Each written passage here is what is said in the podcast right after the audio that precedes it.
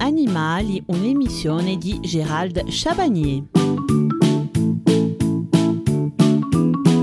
Après le furet, c'est au tour d'un petit animal avec une frimousse bien sympathique que nous allons parler. Il s'agit du cochon d'Inde, mais avant tout un peu d'histoire. Le cochon d'Inde appartient à la famille des Caviidae, où l'on retrouve aussi les chinchillas par exemple. Sa domestication remonte à plusieurs millénaires avant JC, du côté de l'Amérique du Sud, et non en Inde comme son nom l'indique. En réalité, son nom provient simplement d'une confusion faite par ceux qui ont conquis l'Amérique, pensant découvrir l'Inde. En 2000 avant JC, les premiers corps de cobayes, terme cobiae utilisés par la population autochtone de Guyane et des Antilles, ont été trouvés du côté de Kawashi au Pérou. Un peu plus tard, d'autres cobayes momifiés sont retrouvés à Purushuku, toujours au Pérou. Si le cochon d'Inde était perçu comme de la nourriture, il a vite été apprivoisé par l'humain. Les cobayes ont aussi servi à évacuer les mauvais esprits, notamment sur des malades. Dans une époque plus contemporaine, au début du XVIe siècle, Pizarro investit l'Empire Inca au Pérou. Toutes les richesses, y compris les animaux, sont importées en Europe. Le cochon d'Inde ne fait pas exception. Ce petit rongeur arrive donc sur le vieux continent durant la deuxième moitié du XVIe siècle. Tout d'abord à Paris, puis à Hambourg. Sa docilité et sa curiosité le font devenir aussitôt un animal de compagnie. Il sert également à la recherche scientifique en laboratoire. Il n'existe pas de couleur type pour le cochon d'Inde, même si le plus connu est le cobaye brun agouti. Les cochons d'Inde se classent parmi différentes catégories en fonction de leurs poils. Des poils lisses, longs ou durs. Ainsi, dans la première catégorie, les poils sont souvent unicolores comme le cochon d'Inde noir, le rouge, le havane, le doré ou encore le fauve. Chez les poils durs, on y retrouve le cobaye abyssinien et le cobaye rosette. Il prend parfois une couleur bicolore à l'instar du noir et du fauve. Enfin, chez les poils longs, on y retrouve le péruvien noir et blanc, le péruvien noir, blanc et fauve, le sheltie de couleur blanche ou encore de couleur saumon.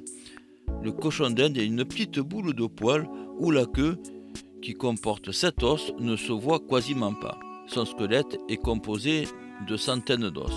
Il possède deux grands yeux et un champ de vision assez large de sorte à détecter ses prédateurs.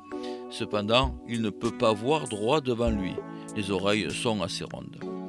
Comment reconnaître le mâle de la femelle? Alors pour sexer un cochon d'Inde, l'examen de la zone génitale est nécessaire. Tenez fermement l'animal et pressez tout doucement sur son bas-ventre avec un doigt. Dans le cas d'un mâle, le sexe ressemble à un i, il se gonfle et on peut observer le pénis sortir de quelques millimètres. Chez la femelle, rien ne sort et le sexe a une forme de Y distincte. Il est cependant très difficile de sexer un cochon d'Inde à la naissance.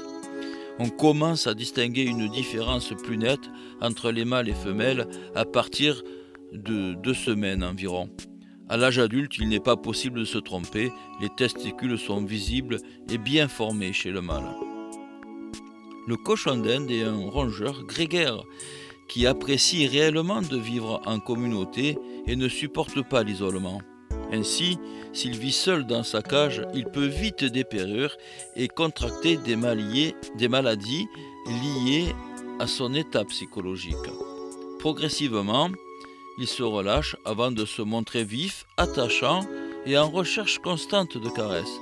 À plusieurs, un cochon d'Inde mâle ne doit jamais être mis avec un autre mâle. À l'âge adulte, ils peuvent se battre jusqu'à la mort pour affirmer leur suprématie. De plus, il ne faut jamais mettre une femelle au milieu de plusieurs mâles. En revanche, deux cochons d'Inde de sexe différents s'entendent très bien.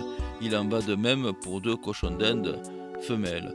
On pourra les mettre ensemble sans problème.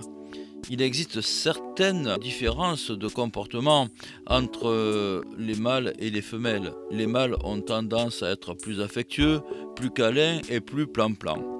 Par contre, ils urinent fréquemment pour marquer leur territoire. Ils sont généralement plus lourds que les femelles. Ces dernières sont plus vives, plus exploratrices et restent moins volontiers dans les bras de leurs propriétaires. Elles résistent également mieux aux maladies.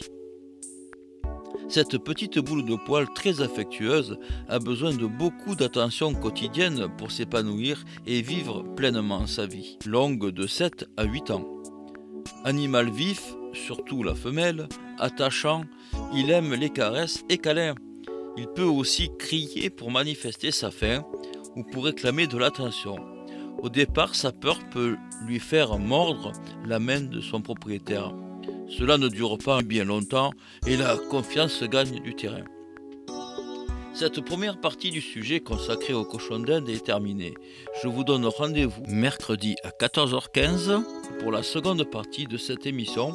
Nous parlerons de la réglementation et législation. Excellent après-midi à toutes et à tous.